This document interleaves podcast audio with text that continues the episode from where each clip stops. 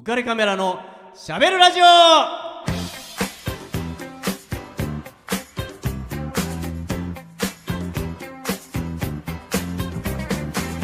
皆さんこんばんはウカレックスことウェディングフォトグラファーの田底和彦です女優の山本優子です。同じく俳優の船戸真二です。いやーもうね7月の27日なんですよそうなんですよ。はい実はこれが最後というねえ。お二人がご出演いただくのがあらまああっという間だね。ねえ7月ですも。よねうん早いなこの二人と一緒にいると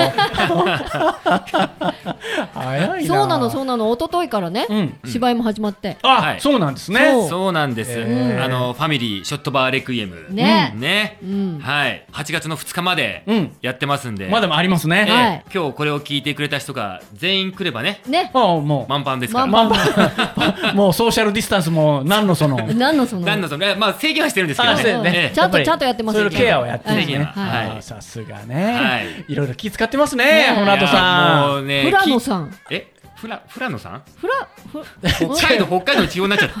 地方になっちゃった。フラノさんじゃないから 頼みますよエリザベスさんアルザベスでございます。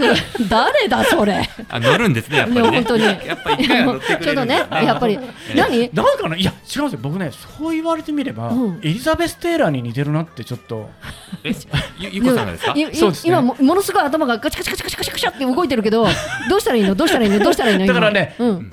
リズって呼んでいい？リズね、リズね、呼んでいいよ。何でも呼んでも、この際。なんかねエリザベス・テイラーと被るんだよねあマジっすか？えーあれ？かぶんないでよ、そんなんいやね。僕はもううんゆこさんはやっぱ和な感じなんで。和な感じ。和な感じなの？和な感じだよ。えー、当たり前じゃない。本当？うんえ初めて聞いた、えーあ和なん本当ですか？うんうんいやなんかあの用は感じないですね。えどう返せばいいのよ。本当に。ー、右往左往だね本当だよ。うろうろしてるよ、今。びっくりしちゃったよ。そういうゆこさんも素敵です。ねじゃあ行くよリズはい、あなた。いいわよ、どっから行っても大丈夫。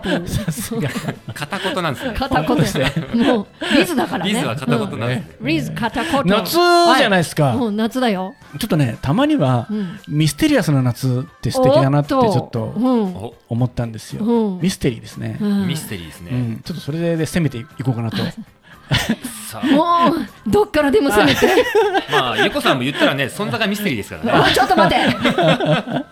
存在、存在まで言うか。えーね、そんな存在に扱わなくてもまあいいと思うんですけど面白い、面白い、面白いよ。今すごい面白かった。面白くて言わないで辛いわもう、乗っかりますね。えーじゃあ先行きますよあね、言って言って。えっとね僕まあラジオっ子だったんで、うんまあラジオを聞いてた時に、んえっと、この話はちょっとと思ったミステリアスな話があって、うんうんその話をちょっとしてみたいと思うんですけど、はい。えー林芳雄空白の3分16秒っていうラジオ番組がかつてあったんですよ。はあ。へえ。林芳雄さんってわかりますかね？うーん林修二さんしかわからないですね。えー林修二さん二だったら知ってるけど。林修二さんもわかんないです。すごいいろんな名前出てきたけど。えっとまあ、このラジオ番組は2013年うん。の、えー12月に、えー放送された番組なんですけど、うんまあ、この林芳雄さんっていう人はあの TBS のアナウンサーだったんですよ。うん。へでその林芳雄さんが空白の3分16秒っていうことで、うん。これを取り上げたのが、えー宮沢明夫さんって、まあ、言いまして、まあ、おこの人はあの、えっとねまあ、かなり有名な劇作家であり演出家であって、まあ、うん。作家、今はね63歳ぐらいかな。えっと、かつては大竹誠さんとか、はいはい。伊藤聖子さん。うん。あとね竹中直人さんとかね、はえー中村雄二さんとか。ラジカルガジベリビンバシステムっていう。あすごい言いにくそそううな。まあ青山とかで割と、確か原宿とか青山とかでよく活動してた当時は若者のうん。代表的なとんがったお笑いとかを、まあ、このメンツから見てもねそうですね。かなりとんがったええ。笑いを、普通ではないでしょうね。うん。うん。そうそうそう追求してたこの宮沢明夫さんが林芳雄さんの大ファンででこの林芳雄さんという人はパックインミュージックっていう、えー深夜番組を担当してたんですね。うん。でその、えー担当も若者にすごく人気があって、うんまあ、宮沢明夫さんはそれを聞いていて大ファンで、うんその最後にラスト番組が終わるっていう時に、うん林芳雄さんが、えーこの空白の3分16秒があったっていうことなんですよね。ちょっとこれちょっとミステリアスじゃないですか。もうもうもうもえう先聞きたいもんそれはラジオがもう3分16秒そうなんですよ。空白になったんですか？そうなんです。ええうん。放送事故ねそうですね。うんまああのまあ音楽は流れてましたけどね。うんああ、うん。だけどまあその林芳雄さんがえっ、と3分16秒空白の時間があったっていうことで、うん一体これは何なんだっうんていうことを彼自身がファンだったのであの3分16秒って何だったんだろうっていうことを突き詰めようって彼自身が2013年にう。ん思ったんですね。林芳雄さんは2002年の7月に58歳で、えーもう亡くなってます。なるほど、うん。なるほど。で、うん。その亡くなってからさらに10年後の2013年に、うん。あれって何だったんだろうっていうことを宮沢明夫さんは思って、うん。自分なりに突き止めたい。っはい。て思って聞いていったっていう話なんですよね。なるほど。まあ、林芳雄さんはそうやってラジオもやりながらも、うん当時のねラジオってめちゃめちゃ若者文化の最先端だったんですよ。だからこの林芳雄さんのやってた役割ってすごく大きくって、うんもう本当に若者に大人気だったんでで彼が、えー当時はね、えーまだ荒井由実さんあおお。松尾由ユーミンユーミンですね、うんを発掘してこんなもん天才がいるよって。言ったりとかしてたしタモリさんとかも彼が売れる前からもう発掘してこんなおもろいやついるぞってえー、すごい人。言ったりとか、うん RC サクセションおはお。もちろん売れる前からこいつらめっちゃいいわってやったりとかで若者文化その演劇でとかでもそうだし、うんあと映画とかでもこんな面白い映画がいっぱいあるよとかっていうのを若者にどんどんラジオ深夜ラジオで発信していった。うわ。えっとね、日活ロマンポルノでもうん。こういう面白い若手のやつらが。当時は、ね、映画監督になるってなかなか大変だったから、うんうん。まあ、日活ロマンポルノだったらデビューできるっていうような感じで若くて才能のある人たちがどんどんそこから出てきたりとかしなるほど。てたんですよ。ただエロだけじゃなくてそこからなんかもっと社会的ななんか面白いことができないかとかっていうのをうんうんうん模索してたりとかして、うん。で後に有名になる人たちがいっぱいそうやって出てきたのを彼はいっぱいラジオで紹介して、うん。面白い面白いってやっていってそれこそ銀幕のスター大共演みたいなこともやったりとかして菅原文太さん渡哲也さんとか、うん。原田芳雄さんとか集めてすごい。彼らをな。んていうのあの歌を歌わせる、まあ、歌はうまいだろうけどね。うんうん。うんうんうん。とかっていうようなことをラジオ発信ですごい。そういうイベントをやってたりとかして、もう一大ムーブメントを作ったりとかしたのがその林芳雄さん、なるね、なるね。なんですよ。うん結うん。構なんかドラマにもなりそうな感じがそうですそうね。なんですよ、まあ、そういう彼が70年代ですね、うん。ラジオをぐーっとみんなで引っ張っていって、うん。えー1980年の9月にうん。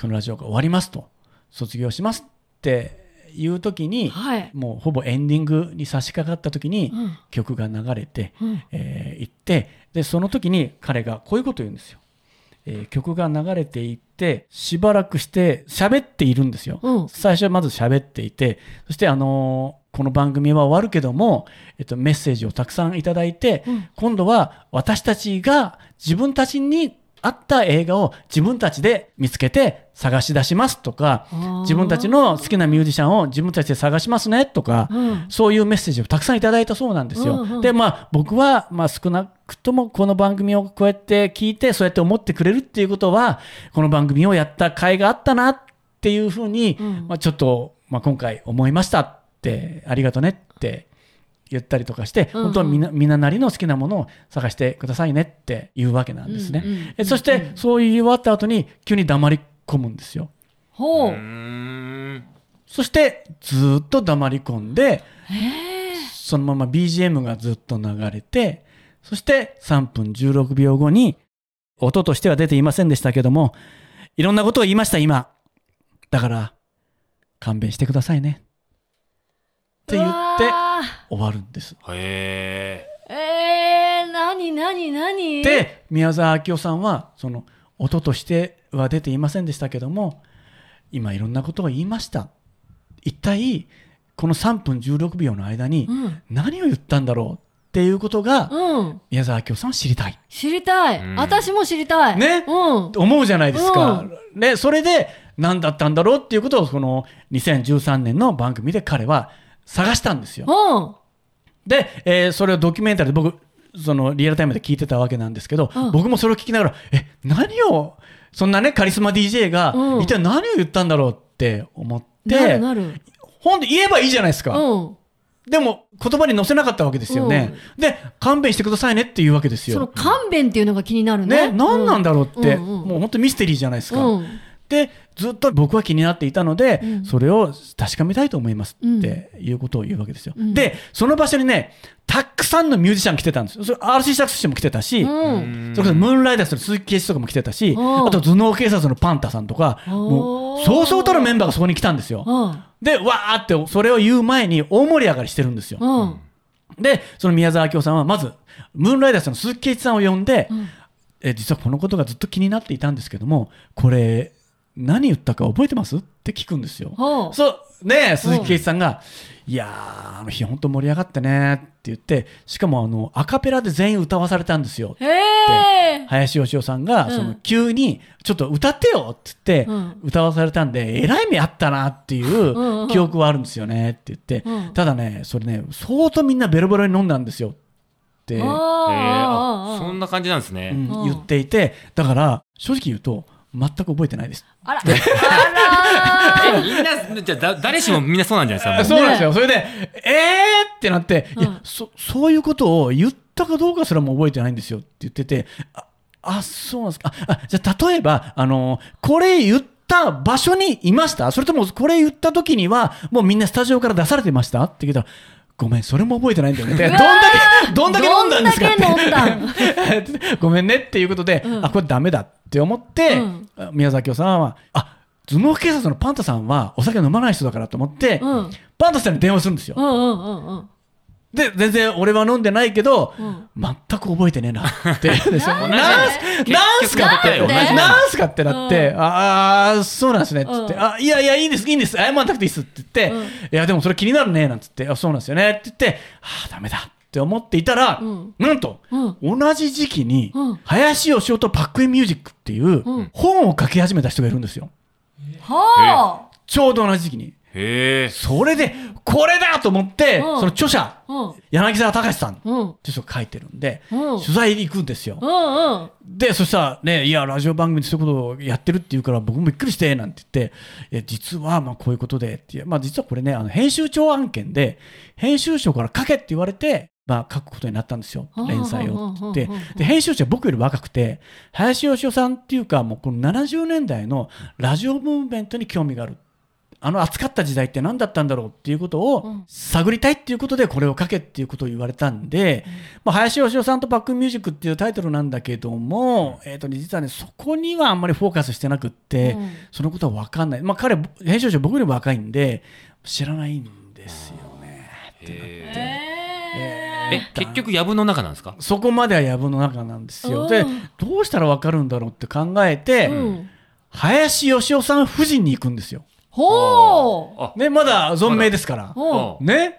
いや、実は、こういうことが気になってるんですよって言って、ご家族で、その時にね、その最終回どうだったかとか、どんなこと言ったかとか、まあ、こういうことだったよとか、なんか、その時の様子でもいいんですけども、なんか手がかりになるようなことないでしょうかっていうことを言って、うん。えーそしたら、いや、もうその当時はこうでこうでっていう話をいっぱいしてて、やっぱちょっとね、若者たちに対して物申すじゃないけど、えっと70年代の頭の頃と、その70、要は80年ですかね、終わるのが、うんうん。の頃とはちょっと若者の雰囲気もちょっと変わってきたなって、昔はこう言えばすぐ、おーってリニアにこうリアクションがあったのが、だんだんちょっとリアクションがなくなってきていて、ちょっと若者とラジオとの付き合い方みたいなのも、なんかあれっていう雰囲気で、ちょっとこう手応えないなみたいなことは、まあよく言ってましたねみたいな。ことを言って、うんあでそのじゃあダメだったんだと思ったんだけどその話の中で梅ちゃんっていう人がやたら出てくるんですよ。お新登場だ。そうなんですよお。で梅ちゃん梅ちゃん梅ちゃんがねみたいな感じで言ってて、梅ちゃんって誰ですか？って言ったら梅沢さんって言って親しくしてたんですよって言ってたんだけど、うんその梅沢さんのことを調べるとうん番組の AD だったんですよ。うんうん。であこの人っって思って、うん。よくよく調べていくと、うん。その宮沢明夫さんも一緒にラジオでやったことがあるんですよ。えそれでうん。連絡先がすぐ分かって、うん。あのーいや実はこのね空白の3分16秒の時いましたよねと AD で、いたいたって言うんですよ。うんおーと思って。ー、おおすげえ。で近づいた近づいた。ちょっとそれでどうだったんですか、いやそれを聞いて俺もああと思ってその時のディレクターにも連絡したんだよっつって、うん。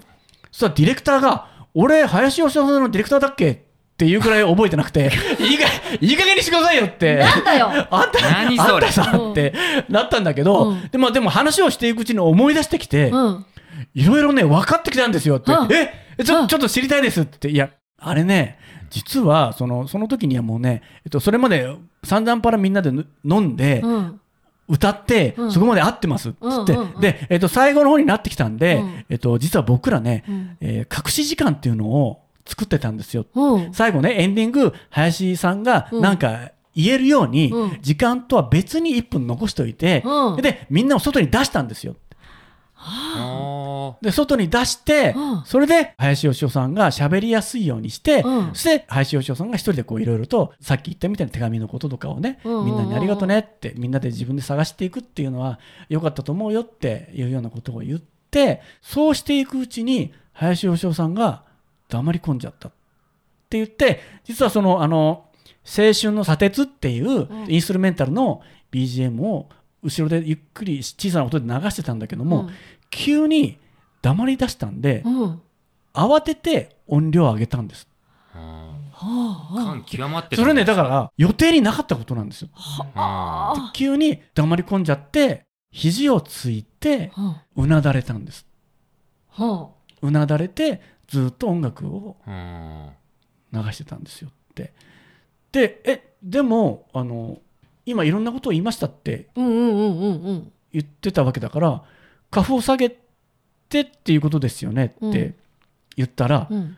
それが思い出したんだけど TBS って伝統的に花粉室内にないんだよ。えええだからミキサー室の方で全部上げ下げしてんだって。だはあ。から彼が上げるとか下げるとかはないんだよ。目で合図するかどうかだけの話で。うんうんだから喋りたきゃ別に喋ればよかったんだよ。喋りは全部乗っちゃうってことなのね。そう、ん。乗せなきゃ乗ればいい乗せればいいし、うんうんうんうん。そんなの自由なうん感じなのね、うんうんうんだから彼は喋ってないんだよ。うん。うんうわー。そう音楽が鳴ってる間彼は無言だったんだよ。そして音としては出ていませんでしたけどもいろんなことを言いました今。だから勘弁してくださいねって言ったのはその彼の心の内そうだね。の言葉だったんだっていうことなんですよね。ちょっとドキドキしなかった？なんだろうなんだろう。うん。やばいちょっと曲かけなきゃいけないかな、うん。あちょっと曲曲かけましょう。はじゃあゆこちゃんからリクエストお願いします。うん今のタイミングで？ラッドウィンプス。あはい。愛にできることはまだあるかい？名曲だ。愛にできることはまだあるかい？何も持たずに生まれ落ちた僕。とあの隙間でのたうち回ってる。諦めたものと賢いものだけが勝者の時代にどこで息を吸う？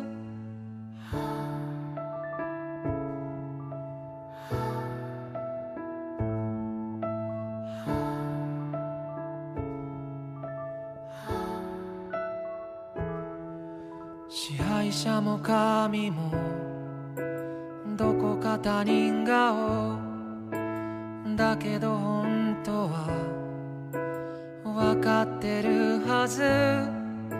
勇気や希望や絆とかの魔法。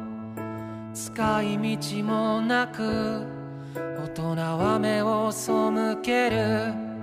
それでもあの日の君が今もまだ僕僕の全盛期のど真ん中にいる。世界が背中を向けてもまだなお立ち向かう君が今もここにいる。愛にできることはまだあるかい？僕にできることはまだあるかい？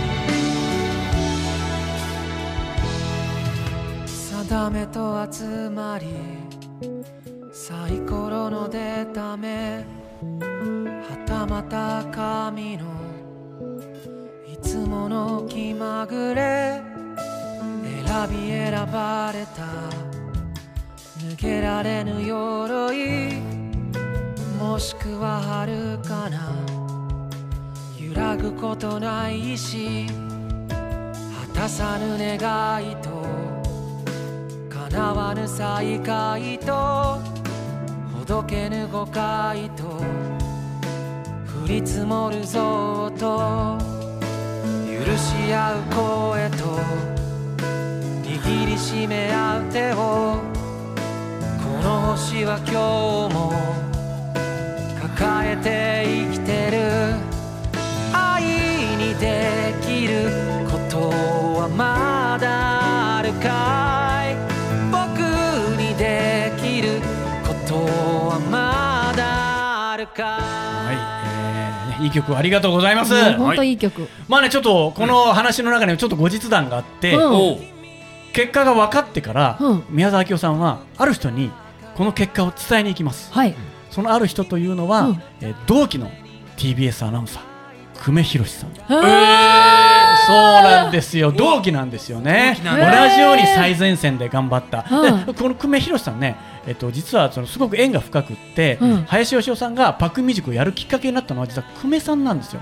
へ久ー米さんがもともとパックンミュージックをやる予定だったんです。ほうほうほう。ところ、が彼が体調を崩したために、うん。代役で林さんが入ったんです。わあすごい。そしてパックンミュージックをやることになったっていうことなんですよね。うんうん。でまあねあのどう思いますかって聞かれて、うん。まあ久米さんは非常にこう心が痛いって言ってなぜかというとちょうどね80年代久米宏さんはね79年に TBS 辞めてるんです。そうなんです。でまあちょっと彼は80年にこの番組が終わるわけなんですけど、うんうそうちょうどこの頃ね、うん。えっとねちょっと時代が変わったんですよ。っていうんですね。そそれは、えっと、林芳雄さんは自分は伝達者だと。うん。こういうことあるよああいうことあるよってみんなに伝えることが僕の仕事なんだって、うんうんね、だから、うんうん。サブカルチャーとかいろんな人たちを紹介するっていうことだったんだけど、うん。この80年ぐらいからねパーソナリティっていう言葉が出てくるんですよ。はあ。伝えるわけじゃなくて、うん。お前誰だ？お前何やるやつだよ？っていうふうに自分としてどうなんだ？っていうことが問われ始めるんですよ。なるほどなるほど。っていうところからちょっと道が変わり始めるんですよ。だからちょうど同期の久米宏さんとか、うん。あと小島一慶さんとか、ねねこの人たちは自分磨きの方に行っちゃうんですよ。なるほど。パーソナリティの方に。だからその林くんが僕たちのことを本当の意味でどう思ってたのかなっていう気持ちはありますって。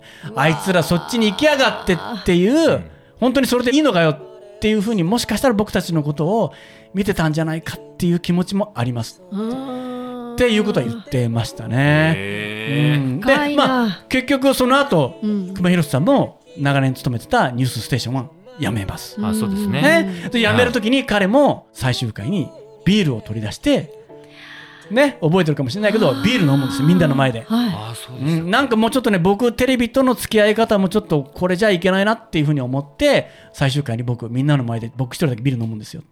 さよならってい。うわっていう感じでなんとなくこう林くんがやってたのも分かるような気がするって。まあ言ってるんですよへね。まあ久米さんはね今年6月にずっとやってた唯一のレギュラーの番組「ラジオなんですけど」っていう番組を終わりました。6月末でね。そうですね。終わりました、うん。小島一慶さんも実は今年ね亡くなってます。っていうことでなんか一つの時代がねあーなるほど。こう終わったなっていう感じがあるんですけどね、まあ、ちょっとね時間の関係ではい。一つの時代が終わったといえば、う。ん実はこの「うからじおう。うん。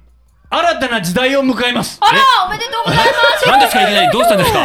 実はね、う。んはい。えー今毎週月曜夜9時半からう。んやってるんですけども、はえー8月からはほう。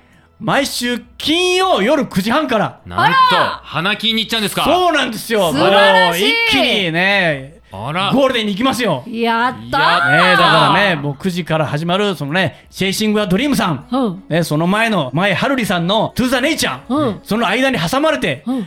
浮かれカメラのしゃべるラジオですよ。やったねもうねか？毛色がちょっと違いませんか大丈夫ですか？いや、全然大丈夫ですよ。もうね、殴り込みですから。殴り込みですね一気にね、行きたいと思いますんで、うん皆さんどうぞ、ね、来週からは、夜9時半から、金曜日でお会いしましょうと。おいうことになりますので、おえーよろしくお願いしますね。はい新たな時代に突入です。はい。はい、じゃあ最後お二人、はいいいですか？告知お願いします。はい。というわけで、今ね、あの、はい絶賛公演中、えーファミリー、ショットバー、レクイエム、えー8月の2日まで、江戸川橋の絵空箱というところで、えー上演してますので、はい。ぜひ、お越しください。お待ちしてますね。お待ちしてまはーい、どうも。見に行きます。ここで番組からお知らせです。この番組の収録後コロナ感染者が増加したため船戸真二さん山本由子ちゃんの舞台「ファミリーショットバーレクイエム」は7月29日のリモート公演のみになりました。詳しくは船戸真二さんのツイッターをご確認ください。えーじゃあ、えーと僕の方からこの番組のスポンサーのリフォーム上田さんから、えー求人のお知らせです、はい。えー川崎市東百合ヶ丘に事務所を構えるリフォーム上田さん、えー内装の職人さんを募集してます、えー18歳から45歳ぐらいまで未経験の方でも大歓迎です。性別も問いません、えーぜひ仲間に加わっていただきたいと思います、えーお問い合わせ先を申し上げます044-969-4484えー、044-969-4484です、えーお気軽にお問い合わせくださいお。願いします。ね、ということで、えーお開きの言葉に行きたいと思うんですけど、はいまあ、ここはね、まあ林芳雄さん、えー最終回ねこの言葉で、えーお開きにしたんですよ。す。うん。はということで万歳三唱じゃなくてその代わりにわっしょい三唱をしたんですよね。だからこのねめでたいじゃないですか僕らも。うんうんそうですね。ね、うんだから、わっしょい三唱でお開きにしたいと思います。はい。いきますよはいいきます。せーのわっしょいわっしょいわっしょいえー、じゃあね、えー、来週金曜日から夜9時半でお願いしますね、8月は。ということで、お二人、はいね、お芝居頑張ってくださいね。ありがとうございます。ありがとうございました。ありがとうございました。この番組は有限会社リフォーム上田ルピナス株式会社以上の提供で川崎 FM より芝居の森ネットでお送りしました。Dream